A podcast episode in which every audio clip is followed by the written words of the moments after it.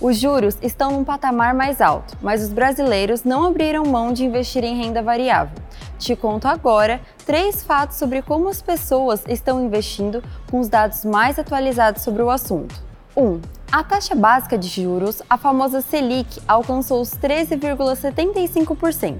Com isso, aumentou o quanto investimos em renda fixa rendem.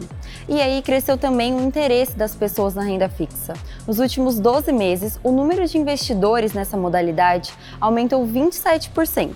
Agora são quase 12 milhões de pessoas na renda fixa. 2. Por ser de renda fixa, o Tesouro Direto foi mais procurado também. Fomos de 1 milhão e 600 mil para 2 milhões de investidores. 3. Mas todo esse aumento de interesse em renda fixa não significa que as pessoas abriram mão da renda variável. Cresceu o número de investidores nessa modalidade. Mais de 1 milhão e 200 mil novos CPFs entraram na renda variável. No mercado de bolsa, o Ibovespa B3 fechou em queda de 0,82% aos 109.522 pontos. O dólar fechou em R$ 5,17 e o euro em R$ 5,21. Não se esqueça de seguir a B3 em todas as redes sociais. Boa noite, bons negócios e até amanhã!